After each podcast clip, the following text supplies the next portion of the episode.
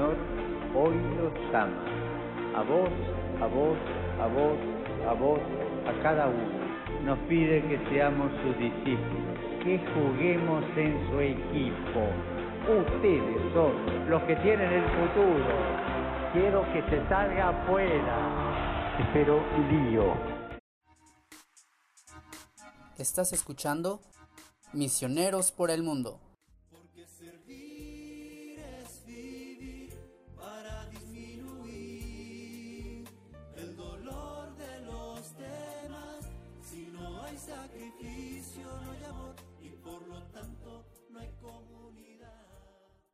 Hola, ¿qué tal hermanos, hermanas? Eh, estamos un episodio más de Misioneros por el Mundo y te has de preguntar, ¿qué voz está hablando ahora? ¿Por qué no estará el locutor de siempre? Pues bueno, el día de hoy estamos de manteles largos. Hoy tenemos un gran invitado. En los micrófonos te habla Eduardo Bernal, uno de los que conforma a, los EPASIS Misioneros por el Mundo. Doy las gracias a Dios por, por esta oportunidad que nos permite esta gran entrevista de esta gran persona. Tengo la, eh, la bendición de conocerlo. Necesito que se presente, que nos diga de dónde viene y un saludo de su parte. Hola, ¿qué tal amigos de Misioneros por el Mundo? Un placer venir como invitado. Soy Miguel Ángel Betancur Herrera para servirles. Soy seminarista diocesano de la Arquidiócesis de Puebla y con mucho gusto comparto los micrófonos con Lalo y con otros misioneros más que hemos hecho esta experiencia y ha dejado huella grandísima en el corazón. ¿Qué tal, Miguel? Eh, muchas gracias por aceptar la, la, invitación. Así que dinos, Miguel, ¿cómo ha sido tu experiencia? Eh, ¿Cómo es que tú conociste a Dios o, en, o, entraste a la comunidad de los servidores de la palabra? ¿Cómo, cómo ha sido ese encuentro de, de ti con, con Dios? Sí, yo de niño jamás pensé ser sacerdote, ser misionero la verdad es que ni siquiera a misa iba, mis papás no iban, yo tampoco, no teníamos ningún contacto con la iglesia, con la parroquia, nada. Solo que fui a un colegio de religiosas y estudié con ellas primaria y secundaria. Entonces sabía que Dios existía, que era real, que estaba en el cielo y pensé que ahí estaba muy bien. Era un conocimiento conceptual. Me sabía las estaciones del Via Crucis y muchos datos sobre Dios, pero la verdad es que no, no tenía experiencia de él. Fue hasta que me encontré con Dios en un retiro, yo tenía casi 15 años, fue un 17 de junio del 2007, y ahí experimenté el amor de Dios. Eh, ay, no, no, no, sé, no sé cómo pasó, no sé cómo fue, pero sé que Dios me salvó, que me amaba y que me daba una segunda oportunidad. Y, bueno, yo, yo empezaba la, adolescencia, o bueno, continuaba con la adolescencia porque ya, ya iba a cumplir los 15 entré a estudiar la preparatoria, ya no con religiosas, y ahí resultó que una chica me invitó a participar en una pastorela. Eh, me, interesó y entonces cuando fui a donde me invitó, conocí que, que, habían otros jóvenes que se reunían, era un grupo juvenil de la parroquia y me integré, me integré a, a, ese grupo juvenil. El tiempo de preparatoria también estuve en el tiempo, eh, los tres años en el grupo juvenil. Ahí eh, tuve una novia, fue una experiencia muy chida, muy chida. Este, y resulta que un día ella platica conmigo y me dice que quiere ser religiosa, que tenía esas inquietudes vocacionales que Dios le llamaba. Ay, dentro de mí pensé, de seguro le gusta a otro y no sabe cómo terminarme. Llorando, lo más seguro. No, me aguanté las lágrimas, la verdad. Pero, pero, pero fue la primera vez que yo escuché acerca de la palabra vocación y yo decía, no, yo creo que, que, eso ni existe, que Dios está llamando, o sea, ¿cómo llama? ¿Habla así, se abren las nubes o cómo? Sin embargo, ella investigó que habían retiros vocacionales en, en el seminario de mi diócesis en Puebla cada mes y entonces, total, decidí acompañarla como me lo pidió y reuníamos a otros grupos, a otros jóvenes del grupo juvenil, juntábamos toda una micro e íbamos cada mes, cada mes. Entonces yo iba a echar relajo, a llevarme bien con los semis, a jugar fútbol, a ver eh, pues, lo que pasaba, ¿no? Conocí a varias religiosas muy sonrientes, me cayeron súper bien. Y, ya, ¿no? O sea, yo, yo no tenía más que ver con Dios. Eh, y a la par, recuerdo que los servidores de la palabra iban eh, cada dos meses a difundir la revista Inquietud Nueva a mi parroquia de Libres y empecé a llevarme chido con ellos también. Conocí a varios seminaristas y cuando iban a mi parroquia, pues después de misa les ayudábamos ¿no? a colaborar con su apostolado. Hubo una ocasión, esto se fue entrelazando, se terminaban los, los retiros vocacionales en el seminario y empezó en mí la inquietud vocacional, pero yo dije, yo no puedo entrar al seminario porque yo no he hecho proceso, yo no he tenido entrevistas ni nada porque no, no me interesaba, pero ahorita sí, y ching, ¿qué voy a hacer? Ni modo que toque la puerta si, si no, no puse atención en nada. Y a la par estos misioneros, pues como que me veían como animado con la cuestión de iglesia y, y me lanzaban la invitación, ¿no? Que, que si Dios me llamaba, eso y aquello.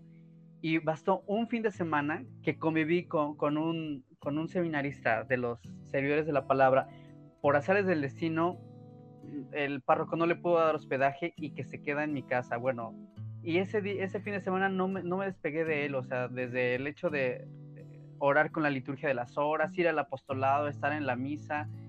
Y yo dije, ¿qué tiene este que es tan feliz? Y él me preguntó, ¿por qué no haces un año de misión? Me, me dejó, la verdad, pensando mucho, me taladró el alma sentí que es Dios el que me estaba invitando a hacer una experiencia de misión y, yo, yo con la inquietud vocacional pensando en tal vez el sacerdocio en el seminario palafoxiano, este, este seminarista me dijo, ¿por qué no un año? Intenta un año y conoces y disiernes la vocación. Si Dios te sigue llamando, puedes eh, entrar al seminario y, y, y ser instrumento de Dios si te llama por el sacerdocio. Y si no, después de este año de experiencia, tú te casas, estudias, haces lo que quieras, pero le has dado un año al Señor. Y yo pensé, sí, ¿verdad? Es que 10 años eh, en el seminario son muchos. Y yo pensé, pues si aguanto un año, igual y si puedo 10. Y así me lancé, me lancé una cita bíblica que me marcó el corazón eh, ese 4 de julio del 2010. Fue Eclesiastes 2, versículo 1 y siguiente. Hijo mío, si has decidido seguir al Señor, prepárate para la prueba y sé valiente. Y yo que soy muy tímido, reservado, que nunca había salido de mi rancho, que en seis cuadras tenía toda la vida, ahí tenía la casa, la escuela, la parroquia, el mercado, todo en seis cuadras.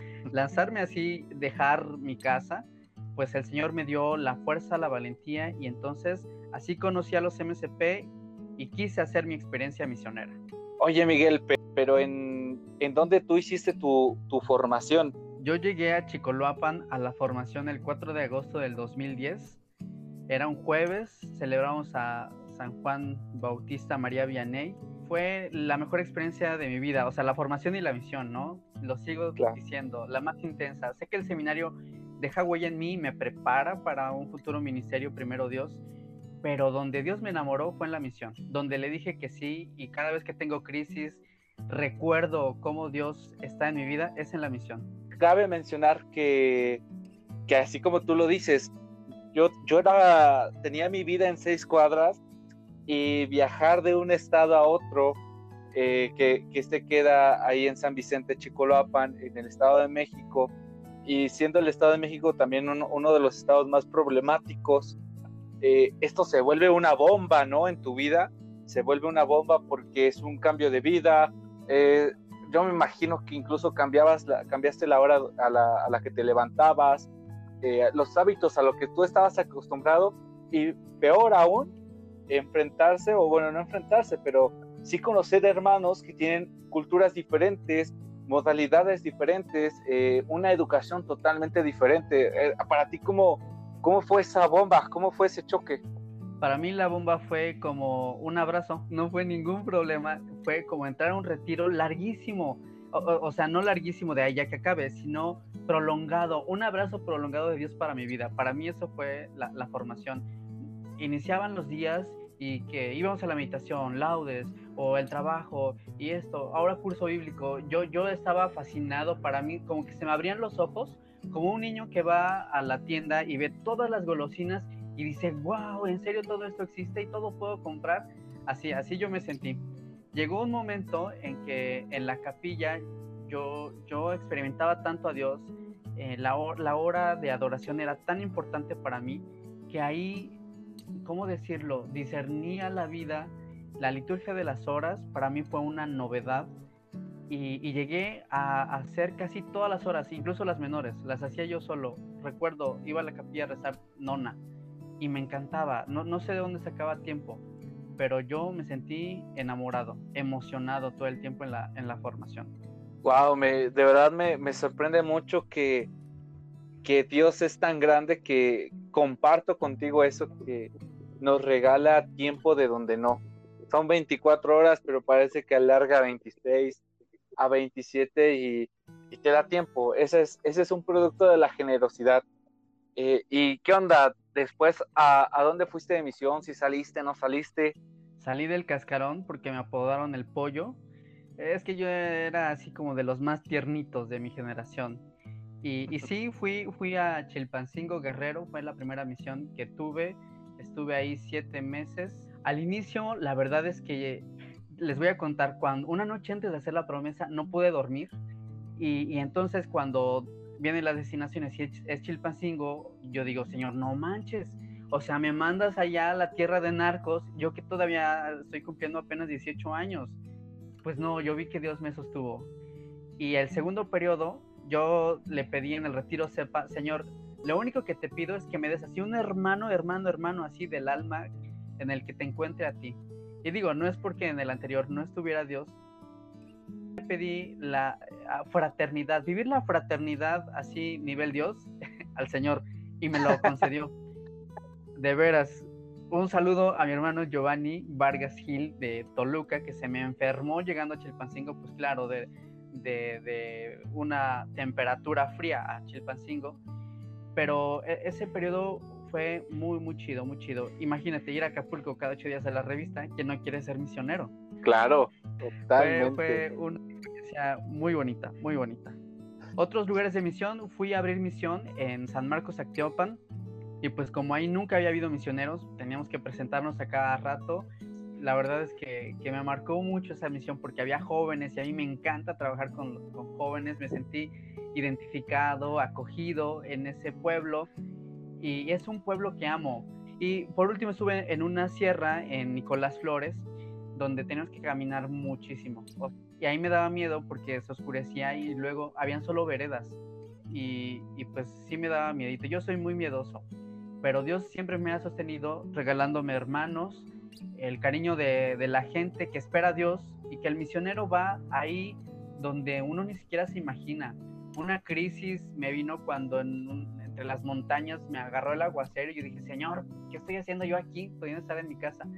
Pero entendí que, que el Señor quiere llegar a más y más personas porque le necesita. Wow, es una, es una experiencia muy bien importante, ¿verdad? Y, y que así como tú lo expresas, uno que, que, no la vivió se siente bien asombrado, me imagino que ha de haber marcado totalmente tu vida.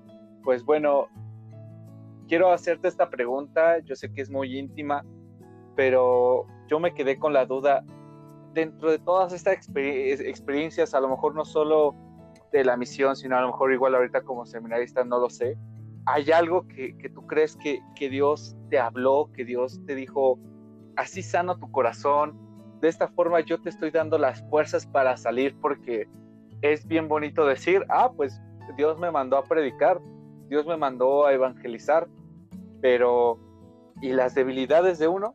¿Verdad? Porque no es tan sencillo. Entonces, tú nos podrías compartir qué, crees que, Dios te, dirigió hacia, hacia la misión y dio a tu corazón lo que quería en ese momento de ti o para su pueblo. Claro, el Señor siempre habla y en medio de la flaqueza se muestra. Y quiero abrirles el corazón a todos ustedes, pero ¿qué creen? En el siguiente episodio, así es que no se pierdan la segunda parte. Esto es Misioneros por el Mundo.